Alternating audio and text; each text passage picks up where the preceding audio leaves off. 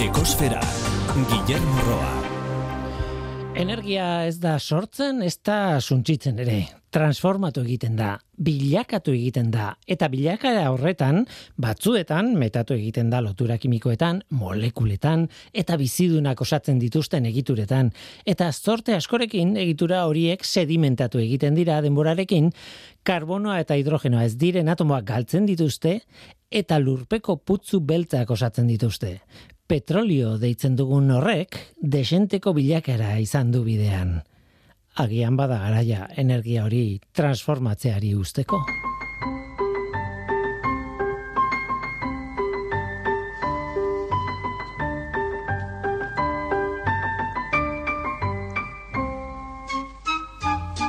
Kaixo denoi, ongitorri ekosferara, dirua eta ingurumena.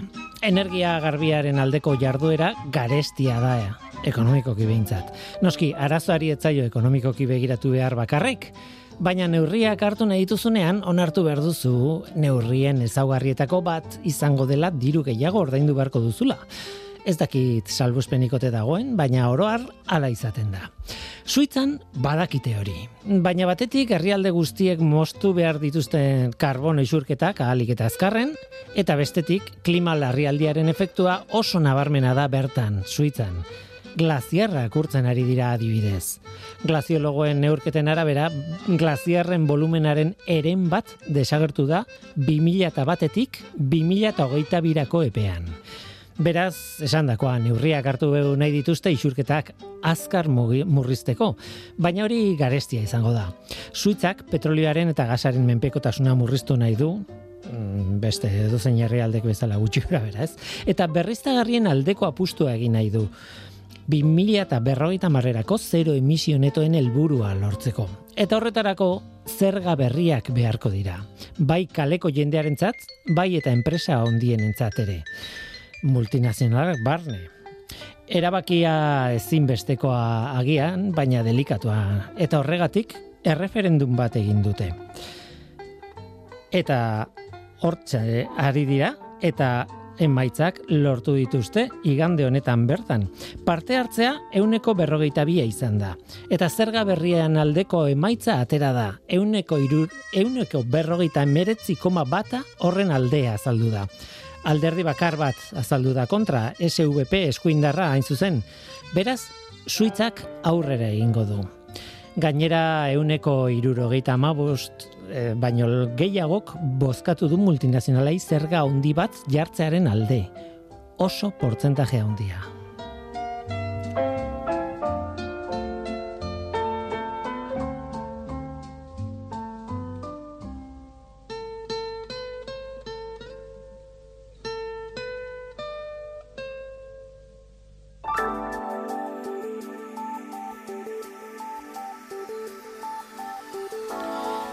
Atmosferako CO2 kontzentrazioari buruzko datuak egarri behar ditugu orain beti egiten dugun bezala. Igandeko datua da ekainaren emesortzikoa. Datua da lareunda hogeita iru koma amasei ppm izan da mauna loa sumendiaren behatokian neurtua. Iaia aurreko asteko zenbaki bera pixka bat berago, baino hala ere oso zenbaki altua. Zer esan behar dut? Ba, iazko ekainaren emesortziko datua, lareunda hogeita bat, koma 06 ppm izan zela, ura ere oso altua izan zela, baina aurtengoa baino bi ppm basuagoa izan zela. Zeo biren kontzentrazioak jarraitzen du igotzen urte zurte.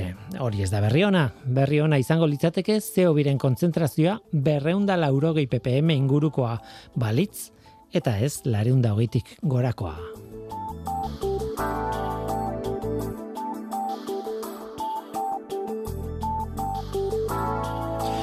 Gaur urumea ibaian gora joango gara hernanitik gora. Gure herrialdeko beste hainbat ibaietan gertatzen den bezala, ba, zentral hidroelektriko txiki zaharra asko daude bertan eta erinozu e, auzoko bi lagunek haiek bisitatu eta dokumentatu egin dute e, zentral hidroelektriko instalazio horiek guztiak. Eli Pagola PZTa ingeniaria eta Inoa Gutierrez del Pozo zimenemagilea dira eta haien proiektuak eta argia intzan izena du. Bi ikuspuntu, bi begirada eta gutxienez bi gogo eta interesgarri erpin asko dituen gai bati buruz. Gaur Elipagola izango da gurekin.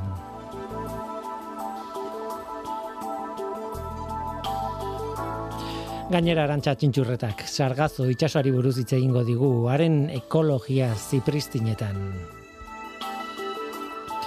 Hori da gure gaurko eskaintza, zu ongi etorrea zara, murgildu zaitez gure ekosferan.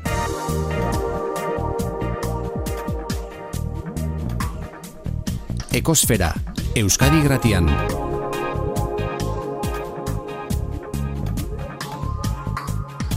Ekosfera.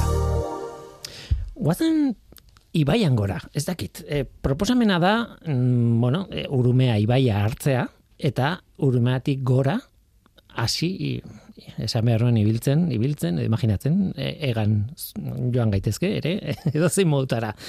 Hor kontua da, e, gauza importantea ikusiko ditugu, tarteka ikusiko ditugu edo behiratuko diegu zentral hidroelektrikoai, horri buruz behar dugulako, proiektu berezi batekin lotuta dagoelako kontua, baina importantena beti bide lagunak izaten dira. Zeinekin joaten zaren. Ez naiz bakarri joango zuekin. E, badaukagu gidari bat eta pena da bi izan zitezkelako, baino bakar etorri zaigu. Eli Pagola pezetxeak aixo ongitorri. Bai, eskerrik asko Guillermo. Mentxe gaude eh, nola bait urumearen itxasoratze, ba, ez da, ez. Eh, Hernaniaino salto batean joango gara, eta hortik gora egingo dugu, ez? Hori da, bai, bera ere egin daiteke, eh? baina, bueno, gupsiat bai. korrontearen kontra jotzekoak izan gara, eta ba, beti gora erabaki genuen. Izokina sentitzen zara. pixka bai. Pixka bat, pixka bat. Amorraia gehiago, eskailu bat. Hori da, hori da.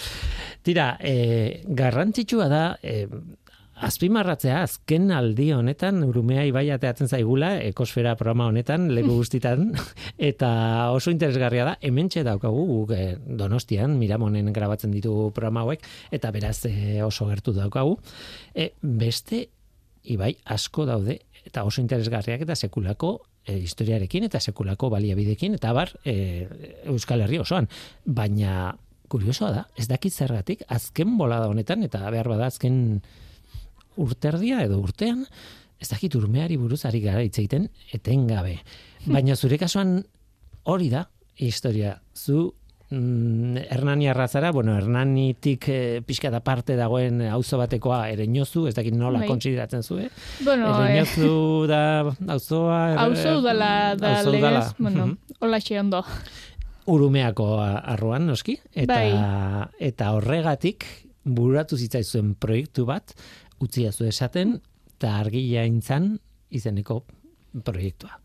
Bai, e, eta bite, kasu honetan, ere niozu ipatu dezunez eta izan daiteke, ni ez naiz oso bereizi zalea edo ez dutelako beharrik sentitzen erlanitik, baina bai oso ezaugarri desberdina baituztela erlanik eta ere eta horietako bat da, ibaiarekin duen harremana, gertutasuna eta zentralitatea nola baita esateko.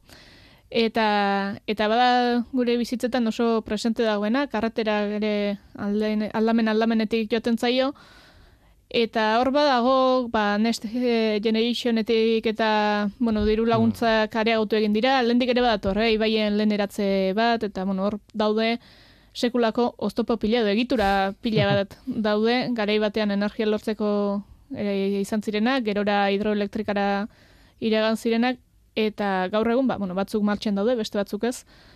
Eta hori bada, ba, kai bat izan da. Eta hor, bueno, kontxer batzaliak presak ere alde daude, batez ere martxan ez daudenak, beste batzuk bai aipatzen dute, bueno, horre dauden egitura horiek zergatik ez aprobetxatu, ez? Eta energia berriztagarriaren gaia pilpilean dagoen honetan, nola utziko dugu alako egitura bat zarkitzen edo botatzen gero beste batzuk eragiki beharko badira.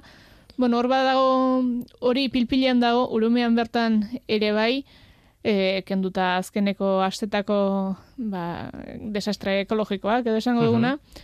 Eta guk horri heldu genion, bai ez pentsatu genulako bon, horrelako zerbait egin beharko nuke, eta agian urumea egokia da, baizik eta badelako zerbait e, tripetatik egindakoa ere, ja, bertan, bai, gertukoa, eta, eta uste dudalako, lako gai artistikoetan, azken boladan gero eta gehiago e, lantzen ari den esperro bat dala hori, ez? E, hmm. bueno, artea eta bai. zientzian hasten dira, baina baita ere oso gertutasunetik eta onartu zezela lan objektibo bat. Hmm. Naiz eta alik eta zientifikoen el, izan. Erpin pila bat dituen gaia da, eta, bueno, e, urumea askotan agertzen den bezala, e, zentral hidroelektriko eta urtegien kontua, eta hori ere azaltzen nahi da, etengabe, urumearekin lotuta daude uolde arriskuak eta berriz ere arroa mm. nola ardragatu behar den ez da andragatu behar, nola konpondun behar den e, ba, uolde alik eta txikienak izateko, en fin, Bada. Sekulako antropizazioa izan da urumean bai. ere, esango dugu.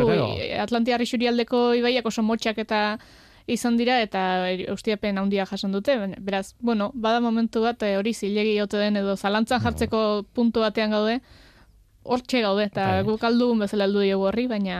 Bueno. Gure zagardaren industria tradizionala ere urumean oinarrituta dago, argi dago, eta eta bazuen arrazoi bat horretarako, eta bueno, e, hori ere ez du galdu nahi, patrimonio hor dago, eta abar, eta abar, osea, azten doan e, gai bat da etengabe.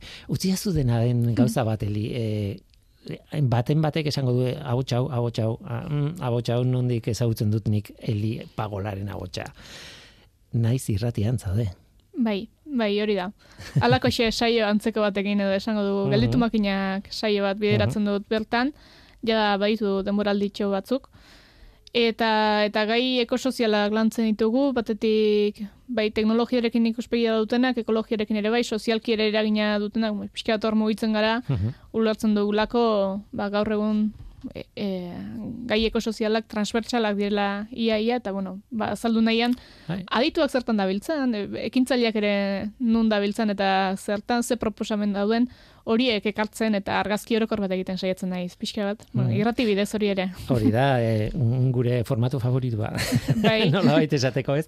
E, egia da, gai hauek transbertsalak dira gaur egun. Nik pentsatu beti da nik izan dira transbertsalak. Igual ez, ez dute izan garrantzi bera edo oi hartzun bera edo e, historian zehar, baina beti hor egon dira hor, beti dago teknologia versus ez dakit, e, iritzia, iritsi soziala, e, zeinek eramaten ditun e, horren abantailaren e, onurak, zeinek ez, e, nola egiten dian gauzak, zer oso oso oso gai zarra da, baina behar bada egia da, orain momentuan oso oso pilpilan dagoen gauza badela, ez? Bai, nik egia da, eh, arrazoi duzu eta beti egon da hor, kontua da debatean non kokatzen den, ez? Eta, eta agian orain debatea gertuxiago ere kokatzen zaigu, ze lehen zen, bueno, nola ingo ditugu eta txikizio batzuk hemen ez, eta kanpoan, bueno, aldela ere ez, baina mm -hmm. e, ez dakit diskurtso orokorra denean, gurea ezin dugu gehiago kolonizatzaileak izan eta kanpo baliabideak erabiltzen ari, Orduan zein da alternativa eta gero sartu dena baita ere ba urgentziaren garaian sartu garela dirudi. Eta bueno, horre gauzak asko korapilatzen dira, asko interesen arabera ere. Baina, bueno, hortxe, uste hori dela gaur egun aldatu dela, baina egia. E, beti egun modu polita, ez? E, urgentziaren garean sartu garela. Sartu gaitu uste, edo, ez bai, dakit, bai, bai, bai, bai, eta, eta polita da, urgente, orain. egia da, egia da. Hemen gaude behar bada horregatik. urgente, urgente, grabatu behar dugu. ez egin behar dugu irratian. Eh, sarrera interesgarria da eta bueno, bestetik ere lortutzen duten. Ai, ez dugu aipatu be, beste bide laguna zein den, Ainoa Gutierrez del Pozo, e, zurekin batera, bueno, bi buru dituen proiektu hau abirazteko, e, etorri bartzun ezin izan du, e, zepena, e, baina bai. oso polita da, ze planteatzen zuen proiektua aurkezten duzu Hernanin sormen beka bat eman, eman zizueten hau bai. egiteko, ez? Eta baina esan nahi dute eh, hainbeste erpin dituen gai baten barruan, zuek bi ikuspuntutatik ikusten duzue, nola bait. Oso polita da. Bai, e, bekara aurkeztu ginen, baina aurretik bera ere, naiz eta, ni, ere sortua naiz, bera ez, baina ere nozun da baita ere, eta, eta bueno, lehen esan bezala, ba, ibaia inpresente dagoen leku batean, etengabe da, konbertsazioan eta ateratzen da, eta bagentuen gogoeta batzuk, ba, bueno, ba, Horrez, ba, zer gertatzen zen, eta bazet horrela bi presa ere izteko proiektuak ja martxan mm. daude, eta bueno, hor kezka sozial bat bat zegoen, gu ere parte ginena, eta eta inoiz burutan ba, bagen ebilkien, ba, ba, hori nola lan zitekeen, edo bueno, ondo egon golitzakela agian hori nola bait gorletzea, edo gertatzen ari zen hori, ba, airean ez ustea, dokumenturen bat edo egitea, eta pare parean takatu zitzaigun, dei, beka deialdi hau. Eta esan, bueno, bai, agian hau da behar legun bultzada etxoa, ze bestela proiektu pila bat geratzen dira, ez? ongi egongo zen bai, egitea, edo, bai, bai, e, baina, bueno, ez bada zer hartara jartzen, eta, bueno, ba, depekara orkesteko erabakia hartu genuen, e, eman ziguten, eta hortik tira genuen.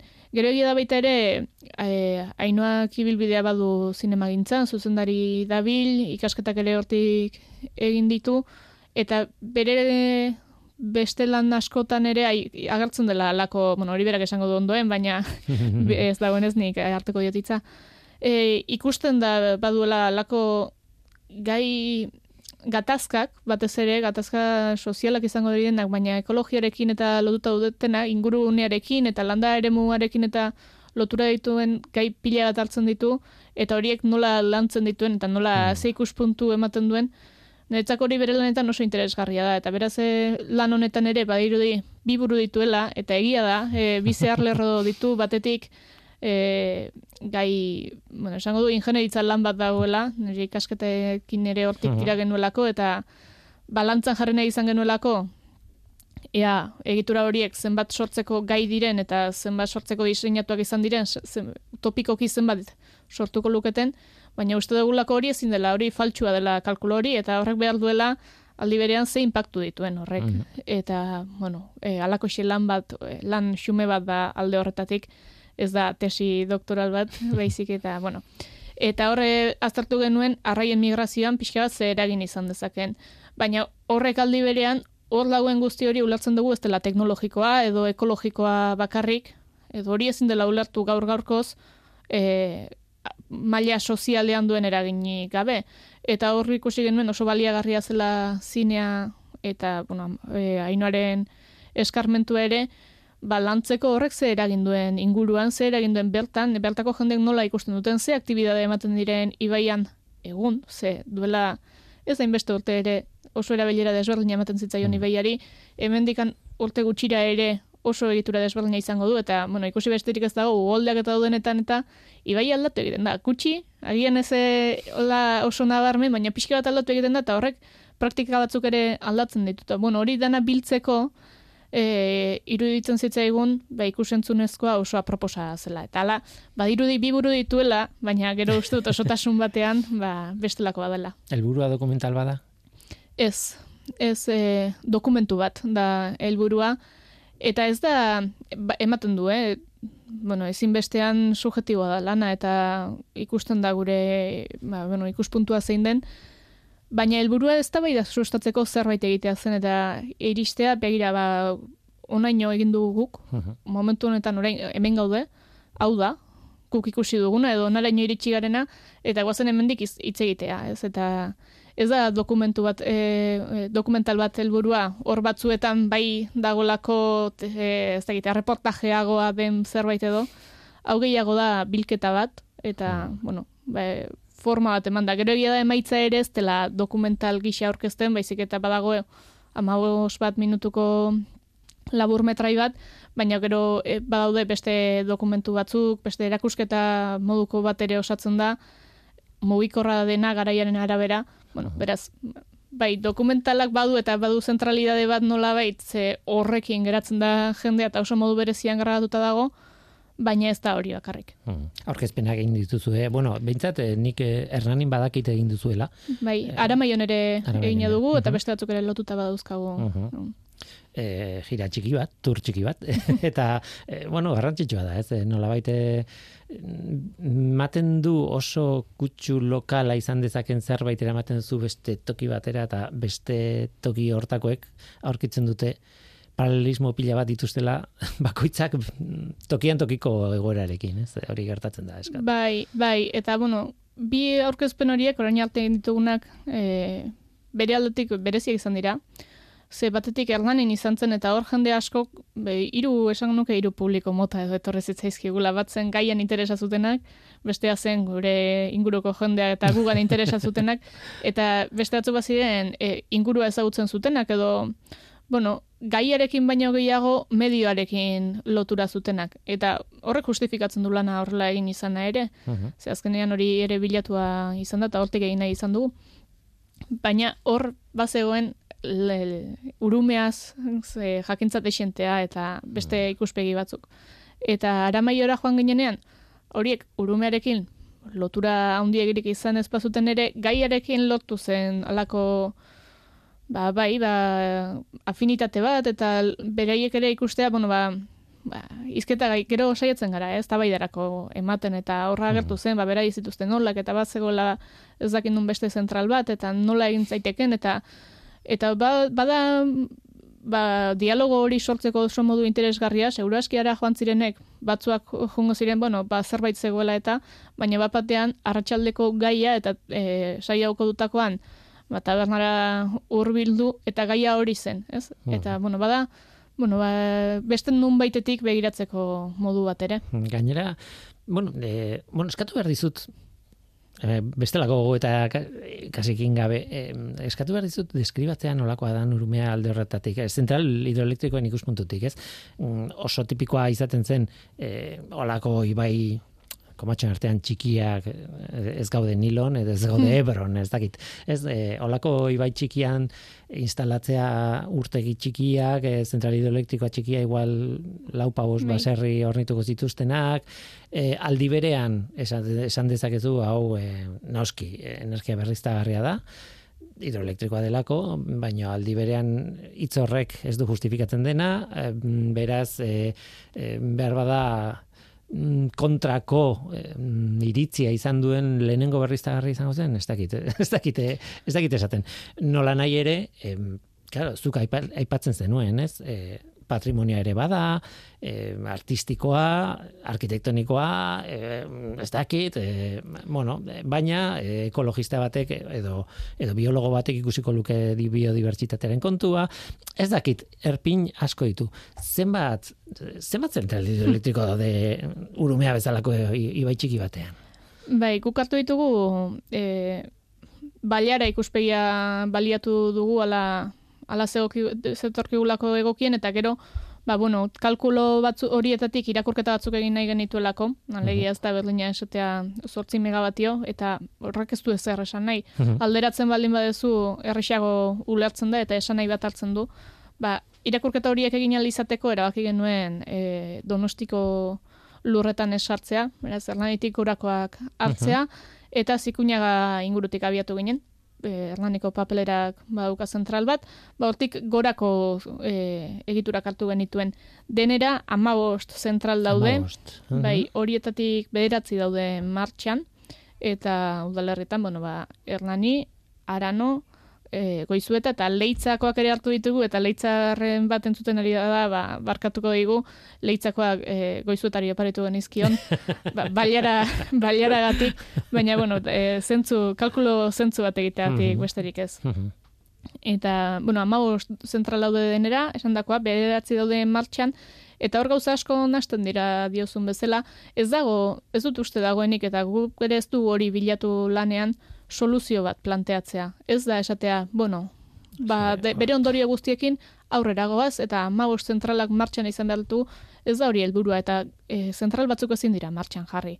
Beraz, hor uste debatea ez dala oso handia, lehia martxan jarri ezin daiteken eta ezin bertxio faltagatik bestela ere egun e, erabilgarri ez dagoen zentral bat eta e, ez dena egongo, horren presa zutik mantentzeak ez dauka zentzu handirik energetikoki ere, mm ez ekologikoki, baina energetikoki ere ez du zentzurik, sozialki duen eragina, bueno, hori aztertu daiteke beste nola bait, ondariari dagokionez ere, egia da, e, badira ondare bat, eta aditu batekala esaten zigun, e, baina ze, hogei garren mendeko ondare bat da, ez da inzarra ere, eta zenbat ditugu Legia horrere behar dela odolotz pixka bat, eta beste ez da bai da bat, beste meloi bat zabaltzeko aukera ematen du, baina dela ama bostondare behar dituzu. E, Ez dala erdiaroko arrota bat. E, bai, eta bueno, izango, izango balitz ere, eh? bueno, duen e, impactua aztertuta,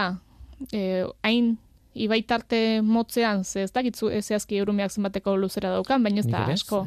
E, Kilometro gutxiko kontua da hor horren beste ondare historiko gorde behar duzu hogei garren mende, bueno, agian, agian ez, aukera bat da ez ez. Beraz, bueno, ba, ustute gaiak, ba, kasu partikularretan aztertu behar direla, ongi dago eukitzea iritzi orokor bat, edo hildo orokor bat, baina gero kasuz kaso jun beharko da begiratzen. Eta pixka bat ere hori da, beste zentral batzuk ere martxan ez daudenak, bueno, zergatik ez eh, aztertu eta horiek martxan jarri, impactu bat izango dute, goazen saiatzea alik eta impactu txikiena izatea, eta e, Mm. egitura horiek ere badute zer hobeturik dana esatera, ez, da- ez goaz kontserbazionismo ez delako bere horretan ustea, baizik eta bueno, duten impactua gutxitzeko bideak egin daitezke. Hor e, gauza Mhm. pila bat mugitu daitezke, eta uste dute debate batzuk oso ambiguak direla, Mhm. baino ematekoak. Esan behar dut gainera, zure gana iritsi naiz, e, goienerreko norbaitek e, aholkatuta, e, Aitor Rosak, idatzi zian, goiener e, ekos- ekosferako kolaboratzailea dira, eta gertuko jendea, eta beak esaten zian, Aitorrek berak esaten zian, eta nik esaten, e, erantzuten nion, jo, ba, goienerren bertan sartuta zaudete hain zuzen ere hidrotxipi izeneko proiektu batean, nun aztertzen ari den ondare hori mantentzeko aukera hori, ez dut esaten mantenduko denik, e, proiektu piloto batzuk eginda, batzuk hemen, beste batzuk Europako hainbat herrialdetan, eta bueno, horri buruz hitz egin genuen joan den denboraldian, eta bar, saltza oso ondia dago hor. Eta, eta zuk esaten zuna, igual, e, mm, e, kasuz kasu gauza aldatu daiteke. Mm, kasu batzutan igual egokitu daiteke, beste batzutan igual ez. Beste bat, esan nahi dute.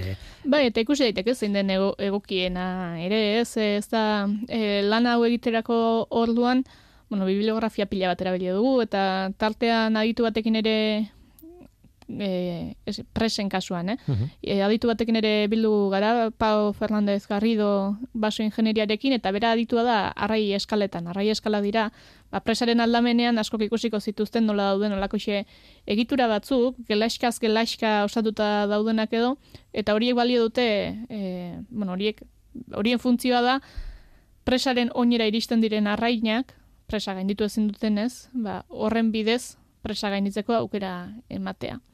Olakoak daude adibidez bidasoan edo bai. Bai, leku guztietan Mhm, daude, mhm. esango nuke legez eh, jarri beharrekoak direla, baten batzuk ez dituzte hor, bueno, ez Mhm. naiz, eh, jurista eta Bai, ez dakite hor nola lortu duten ez aukitzea, baina uste dut eh, legez eh, eduki beharrekoak direla. Ba, ibaiaren ibilgun naturala errespetatu behar den bezala, eta emari ekologikoa ere bai. Mhm. Beraz, hor, e, gelaiskaz gelaiska igotzeko horiek badaude, baina horiek duten e, eraginkortasuna ere aztertzekoa da. Eta, eta ez da Berlin badago esatea, baina nolakoa dagoen ez? Eta zentraletan ere Berlin gertatzen da. Non jartzen duzun muga hori, alegia arek esaten zigun, e, ibaian zenbat eta berago, orduan eta kaltegarriagoa zela e, presa hori. Eta, bueno, al, aldi berean ibaian edo errekan edo errekastoetan izatea ere ba, zenbat eta baztertzea, e, bazterrago hobezela. Alegia hartuko bagenu ba, zirkulazio bat, odol zirkulazioa edo ba, zuaitz bat ulertzeko errixago agian, enbor printzipalean jartzen baduzu oztopo bat, Mhm. horrek gehiago kaltatzen du gainerako guztia. Logikoa da. Hori da, Bai. eta Mhm. zenbat eta berago, barruan eta kalte gehiago egiten dio. Eta bueno, horre ematen zituzten, zituen ez, tabaidarako oso datu interesgarriak, eta eta denekin pasatzen den berdina dela, bai, baina nun eta nola, eta, Mhm. bueno, egia da kasu horretan, ba, ba, badela beste komponente bat, ba, agian ze zentral mantendu daitezkeen, edo ez, edo Mhm. e, ez tabaiatzeko orduan, eta horrek gero, gero sartzen da, urumea dena ere ez dela Berlina, eta batetik lurrandilaren arabera, Gipuzkoan dauden zentralak eta Nafarroan daudenak desberdinak dira. Ezaguarri desberdinak dituzte, administrazioagatik esan daiteke batetik, baina beste batetik baita orografiagatik ere. Eta eta hor sartzen da hasieran bailara zabaltxeago dela, beko partean mintzat, esango dugu Mhm. horri dituko diogu hasiera.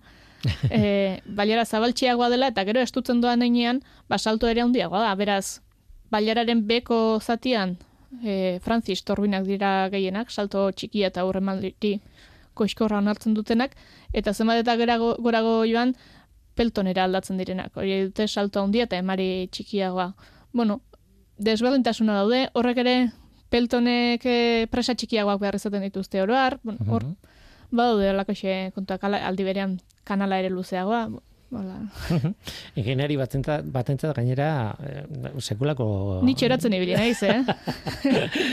bisita eh, ez dakite eginda zen zeneita, zenuen zuk zeuk e, zea zentral guztietan edo orain ezagutu dituzun E, guztietara ez, baina bueno, goien erraipatu duzunez gero ni bertan voluntario ere ibilia ba naiz eta zentralean, e, bertatik bertara ge- geratu zaizkigu zentralak eta han da oso gertuko behintzat barruan desentetan egon nintzen, besteak beste, ba, bueno, lehioti sartzeko aukera dagoelako batzuetan, baina baina ez gehiengoak orain eh, ezagutu ditugu barrutik, bueno, ez da asko aldatzen, eh, batetik bestera ere, ba, bakoitza bere bere izgarria ditu, baina bueno, nahiko antzekoa dira danak elkarren artean. Aizu, eta horrek bidea ematen digu, nolabait, bi buru dituen proiektu honetan, bigarren burura saltu egiteko, eh, ez pertsonak izan nahi eta inoa ez bai. dago hemen, baina eh, zer topatu duzuen zentral horietan, ahaztu ja energia, hmm. ahaztu ekologia. Bai, hori edan sekulako historia dago alde batetik, eta hor dago eremu bat e, aztuta edo ezagutzen ez duguna, ez du, aztu ere egin ez du ezagutu. Eta bertan e, ematen diren praktikak zertarak erabili izan ziren, ze asteko zentralak berak ere ze egitura daukaten, ba, ba ni neri etzidan harretarik deitu ez nagoelako horretara, baina hainoak adibidez eh, nabarmentzen zuen, ez? Ia denek e, arrosetoi moduko bat daukatela, moduko bat ez arrosetoi bat daukatela, eta zentral guztietan errepikatzen dela hori, eta egitura batzuk ere oso be, berdina dituela, eta eta bueno, hor ikusten dena ez, dela be, ondakin industrial batzuk dira dite, gehienak, uh -huh. e, inoiz martxan egon direnik edo, baina egon dira, edo batzuk badaude, Beraz, hor gertatzen eta asturan geratzen den hori nola, nola, nola hartu ez. Eta gero alde horretatik uste dut, bai bidean ere, nola, bueno, gauza asko ikusi ditugu, eh? baina pixka de orokorre jartzeagatik, nola berez gauza funtzionalak direnak, eta eta zientzia hartzen dugu, eta zientzia objektibotzat hartzen dugu, baina demostratuta dago ez dela. e, nola baduten beste funtzio bat ere, ez? Eta badirudi artea dela zerbait e, ba, ondo pasatzekoa edo e, denbora pasan gisa egiten dela, eta hor dauden elementu pila bat, funtzionala direna, zientifikoki bertan jarri direnak, gero nola hartzen duten beste esan bat ere, bakoitza ere funtzioa nola aldatu daiteken, artetik ere ikusi daitekela, claro, artetik ere ekarpenik eragarriak egiten direla e, ba, diskursori dagokionez, zientifikoki dagokionez, eta horrek ikusten zen, ez? Ba, e, zentraloiek gure ikuspuntutik behintzat, gusartzen ginenean, hor nasten zela, hor eh, artea eta zientzia eta mm. iragana, eh, ondarea, hor dena nastuta dago, eta hori da adierazpen bat, bestetan ere alda gertatzen dela. Alegia, mm. uste du, artea dela zerbait kanpora geratzen dena, baina bueno, oso gauza baliagarria iruditzen zaigu e, ba, zientifikoki lan egiteko, ere? Nik uste dut zientzialariak ere obsesionatuta dela artearekin, eh? askotan hitz egin izan da, matematikak duen formula batek duen edertasuna edo ez. Eta, claro, hor dago praktikotasuna noski, baina badago edertasuna zertan datza, simple izatea edo kontragoa edo esan nahi bai, ba, nahiko subjetiboa izan bai. daiteken zerbait, baina inorrek zalantzan jartzen ez duena da, berez e, begirada artistikoak ematen diola beste balore bat, ez? Hori da, ez dela, artea ez dela ederra izatea, baizik bai. eta funtzio bat duela. Hori da, ederra izan daiteke bai. ikuspuntu bat, baina beste batzuk oso oso zilegi dira izatea, ez? Hori da, eraiketa matematika bat ere ederra izan daiteke, baina, ah. baina bere funtzioa ez du zertan izan ederra izatea, ez dakite... Bai, bai, noski. eta, bueno, artetik hortik tiratzeak ere, eta uste Ainoak eh, ekarri induela ekarpen handiena horretan. Gau, zinemagile bat eraman duzu. E, bera sartu da, eh? Bera sartu da.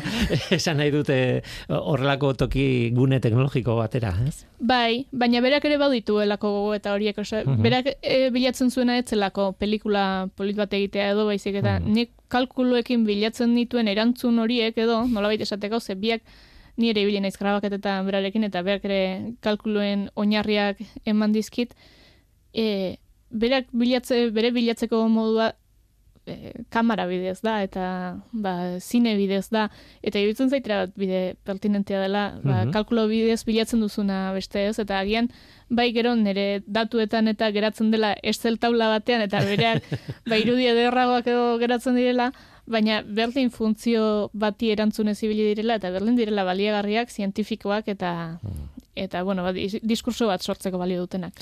Bere erabakia, ez dakit pentsatzen dut beria izango dela, e, da zinema e, analogikoa egitea, esan egitea, amasei milimetroko pelikula eramatea, pelikula, bera, bera, benetan pelikula, bai. zinta bat ez.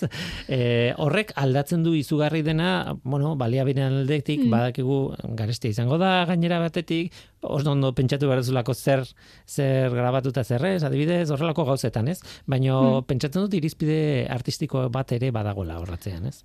e, artistikoa badago, eta era berean dago zentzu eman nahi geniola. Gu argi indarra zizketan ari balin bagara analogiko horrek ez du behar. Ana, e, soka ematen diozu, gorpila ematen diozu, eta motor horren bidez e, egiten du grabaketa, eta egiten duena da zuzenean imprimatzen du irudia, ez? Ba, argi, argi bidez erratzen dituen zatiak gero hori ikusten da. Beraz, e, gu saietu gara gure proiektua alik eta zentzu egiten, eta zentzu horretan uste genuen horrek e, aberasten zuela proiektua, mhm. eta ala egiteko aukera genuela. Baita ere, esan bezala oso oso, oso garestia da hori egitea, eta bueno, beka bat irazi genuen, beraz, Esan, horretarako baliako. Bai, bai, bestela ez genuen horrela egingo, ba, bestela geratuko zen ideian, baina, mm. baina, bueno, horri esker ala grabatu ali izan dugu. Eta egia da oso grabatzeko modu, desberdina dela egungotik ohituta gaudenera e, ez da ikusten ze grabatzen den. Hasieran uh proba batzuk egin behar izan genituen, ba, bota genuen karte bat, bota esango dugu da. Baztertu edo. Bai, bai, e, bai ikusteko, ez? Ba, apuntatzen genuen dena. E, beraz joan grabatzen eta nik era bat apuntatzen nion, ba, zer nahi duzu grabatu eta berak e, ba, esantzen ziren, ba, Willis erlian egongo da, gero e, mm. mikrofono bat egongo da ezkerrean eta telebistaren erdia ikusiko da. Eta hori dena apuntatu, e, apuntatu grabatu, segundutxe batzuk, labototxe uh bat eman eta segundutxe batzuk grabatzen dira.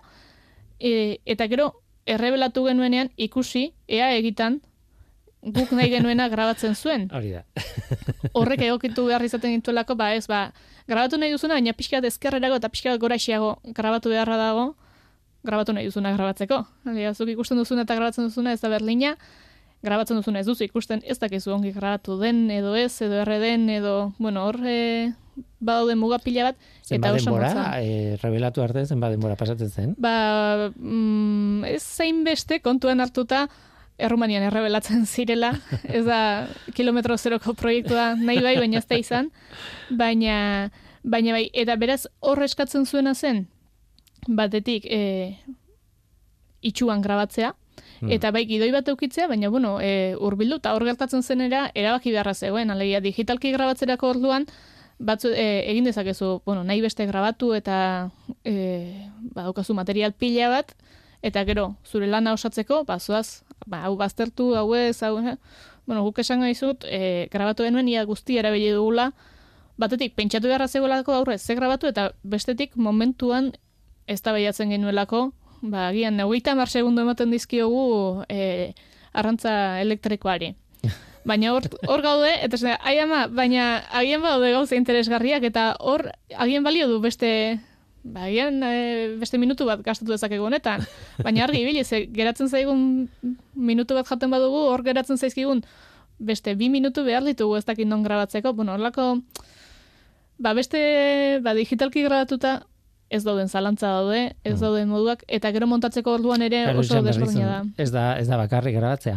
Gero hori modu berezi batean, ez daude ordenagailu bai. baten aurrean eh, nola bitak montatzen. Hori da, bueno, hori lehenengoa egin genuen ala, eh? gero digitalki editatu genuen, alegia grabatu bai analogikoan, bidaltzen ziduguten eredu digitala, e, digitalki editatzen genuen guk, eta gero bidali zizkibuten pelikulak digitalean e, bai, emititzen dugu gehienetan. Ja, ze... Aukera hori bete hor dago, eta gainera hori bai. esaten zuna oso erabilgarria da.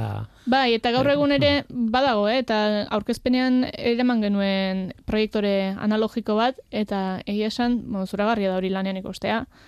Berreun persona bageun den, eta iru minutuko pieza bat analogikoan emititzen ikustea, ez dakit horrek baino gehiago ezark bete duden areto hori baina gero amagos minutuko pieza osoa digitalean botatzen dugu, besteak beste amagos minutu analogikoan e, errebelatzea, ba, gure gaindi dagoen gaitasun ekonomiko bat beharla.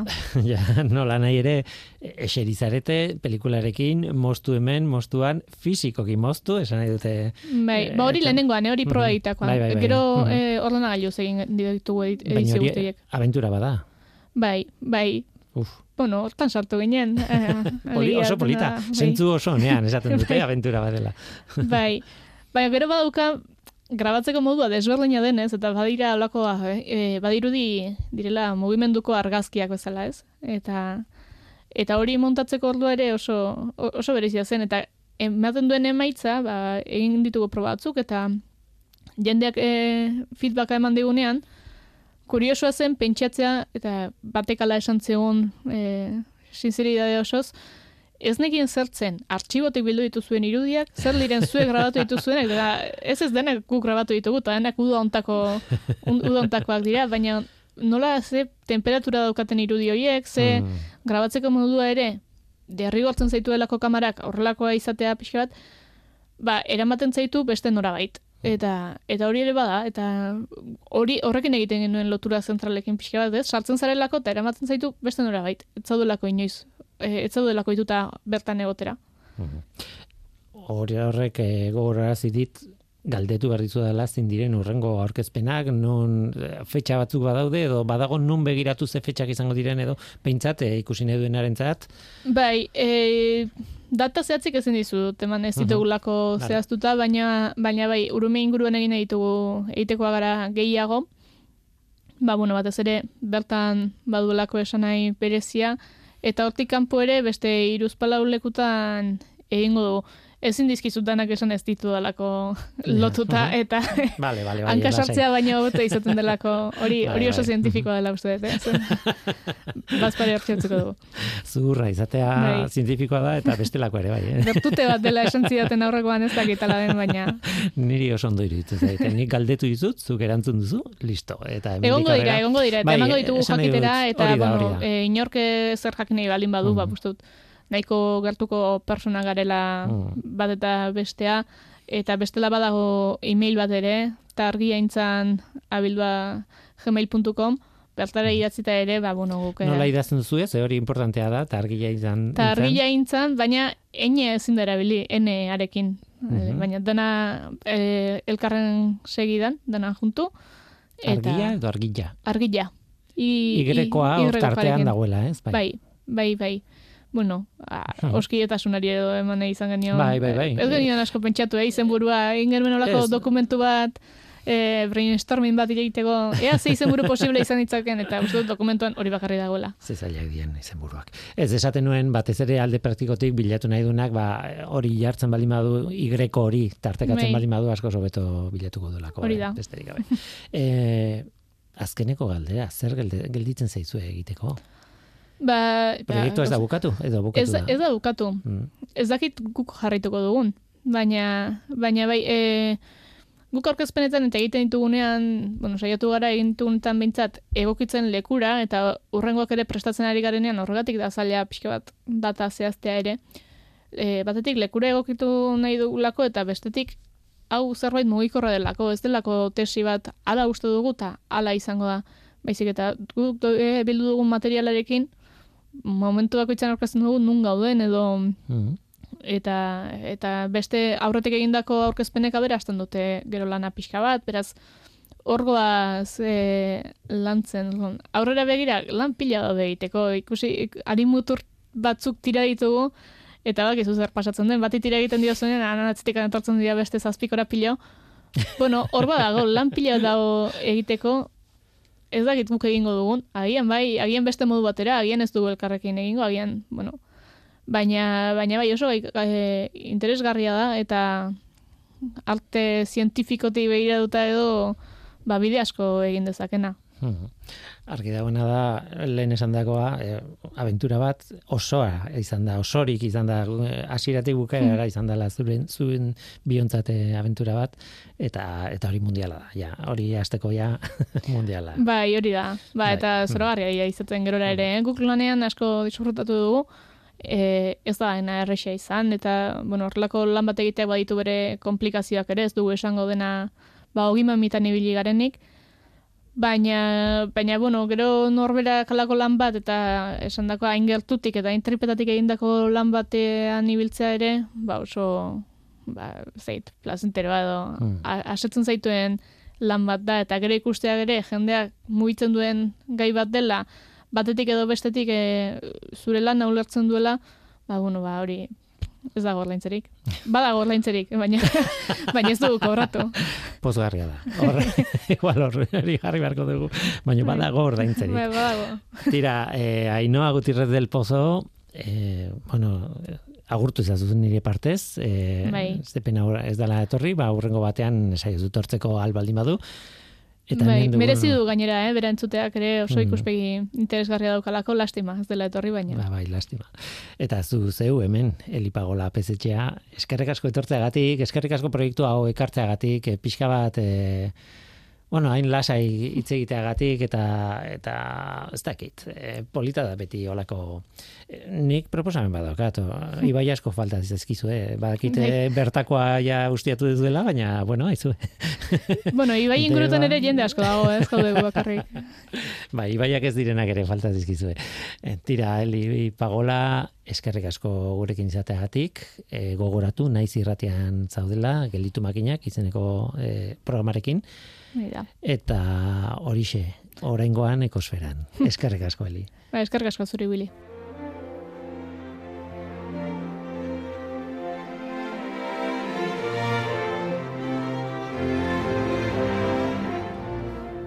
Orain, sargazoetara goaz, e, ekologia zipristinen bitartez.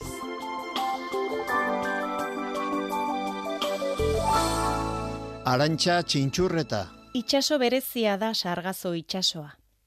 Itxaso hartara iristeko itxasontzia behar da. Itxaso bat baita, itxasoaren erdian. Ure zinguratutako itxasoa, zuringo zinguratutako gorringoa bezala.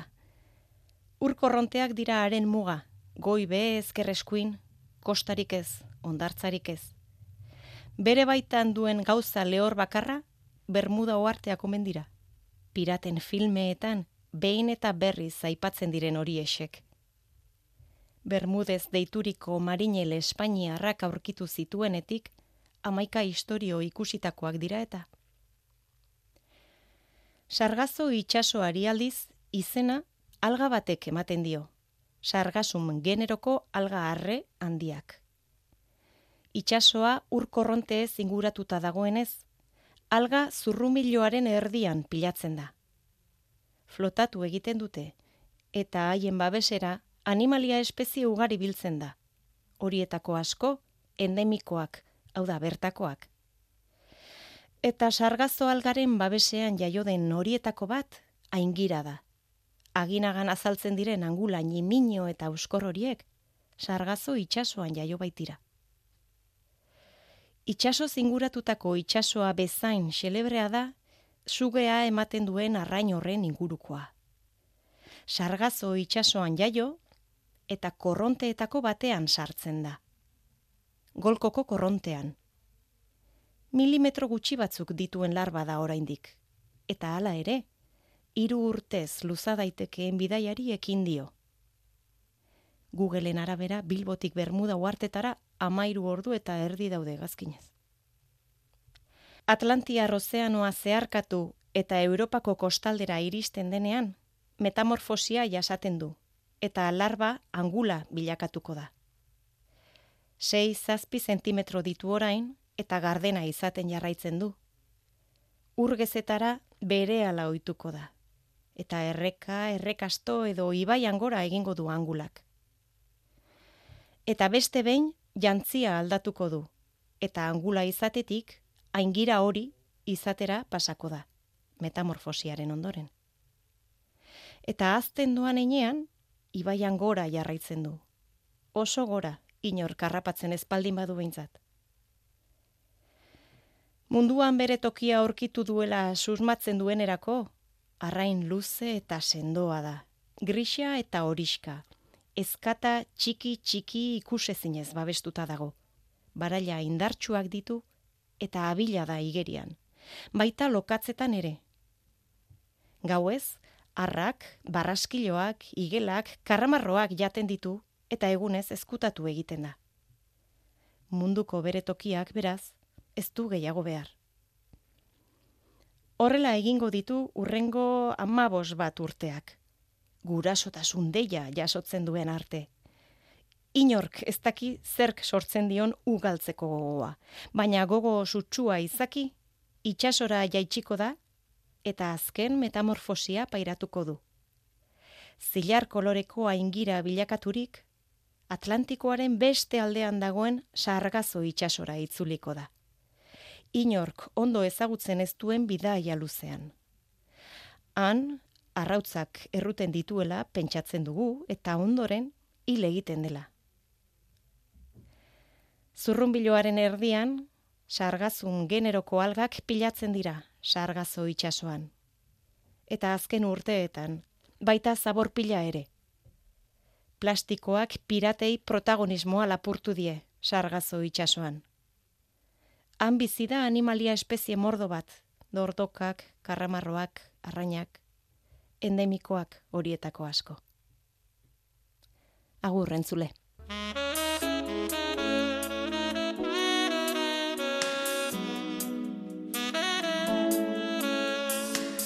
Eta gu bagoaz, Mikel Olazabal teknikan eta ni Guillermo Roa mikroan. Datorren aster arte ondo izan. Agur.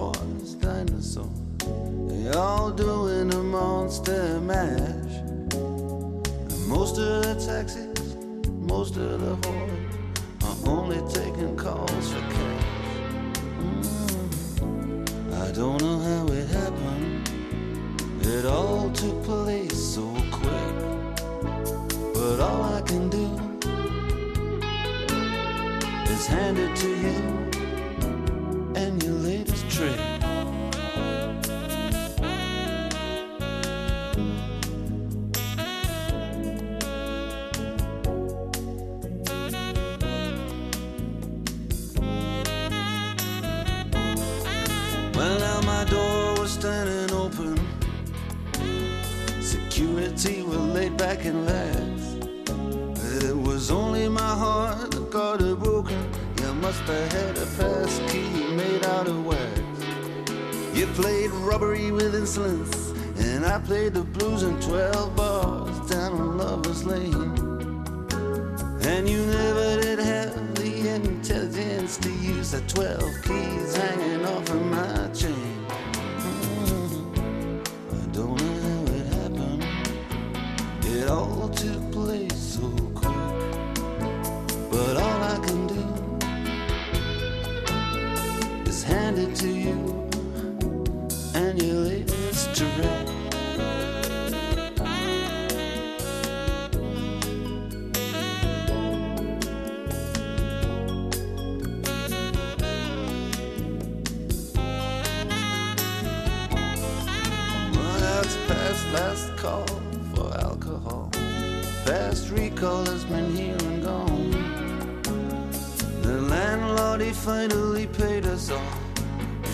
Chairs men have put away their horns.